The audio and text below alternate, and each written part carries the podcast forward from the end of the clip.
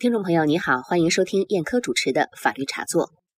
二零一八年二月九日，大家关注的杭州保姆放火案一审宣判。当天九时三十分，杭州市中级人民法院在该院第二法庭公开宣判被告人莫焕晶放火盗窃一案，以放火罪判处被告人莫焕晶死刑，剥夺政治权利终身。以盗窃罪判处其有期徒刑五年，并处罚金人民币一万元，两罪并罚，决定执行死刑，剥夺政治权利终身，并处罚金人民币一万元。应该说，判决结果还是符合大家预期的。我看了一下网上的评论，有人叹息：正义没有缺席，却缺席了四条人命；有人感慨。春节前终于有了了结，给林爸爸一个交代。受害人林生斌也在他的名为“老婆孩子在天堂”的微博中发文说：“恶魔终于得到了法律的制裁，死刑。”杭州市中级人民法院一审判决莫焕晶死刑后，很多听友问我，他被判决的是死刑。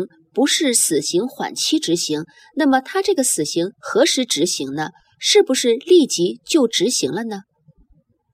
我的个人判断是，二零一八年春节莫焕晶还是可以活着度过的，但是是否是其人生最后一个春节还有待观察。为什么这么说呢？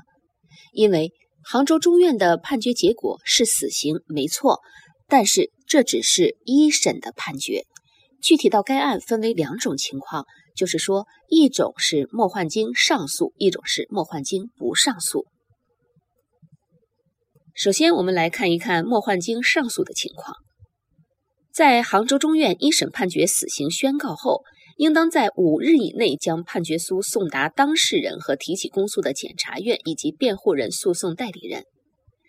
如果莫焕晶选择上诉，也就是说他不服杭州中院的一审判决，那么他可以在收到判决书之日起十日，有权向上一级人民法院，也就是浙江省高级人民法院提起上诉。如果莫焕晶上诉，先由省高院复核，这时呢，可能又会出现两种情况：一是省高院不同意判处死刑，他可以提审或者是发回杭州中院重新审判。那么莫焕晶很可能不会被执行死刑。第二种情况就是省高院同意判处死刑的，那么这个时候就应当报请最高人民法院核准。这是莫焕晶上诉的情况。如果莫焕晶不上诉呢？如果他不上诉，人民检察院也不抗诉，上诉期满之日起三日内。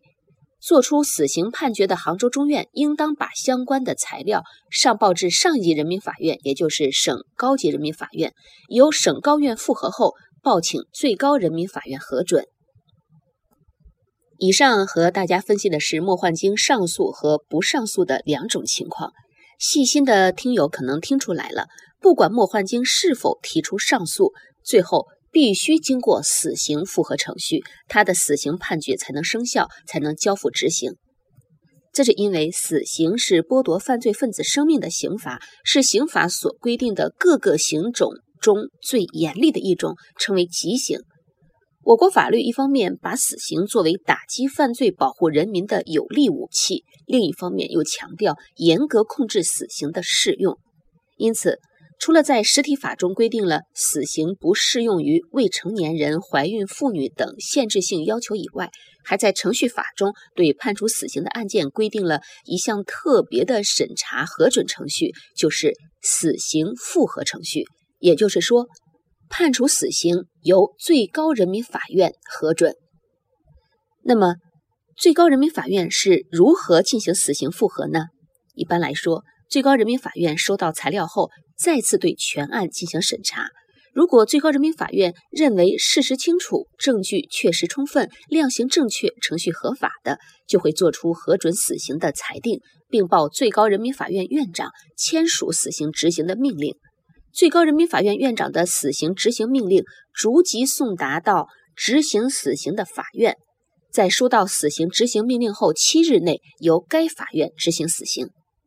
所以，法院判决生效后，死刑的具体执行时间还要取决于最高人民法院的复核时间。对于最高人民法院复核死刑的时间，目前呢还没有详细规定。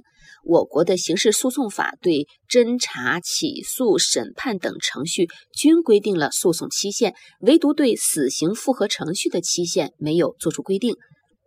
所以目前很难明确推断莫焕晶究竟何时执行死刑。但是基于该案的影响之大，个人判断他的死刑复核程序应该会比较快。好，听众朋友，您现在收听的是燕科主持的法律茶座。刚才和大家谈的话题是杭州保姆放火案一审宣判，被判死刑的莫焕晶何时执行死刑？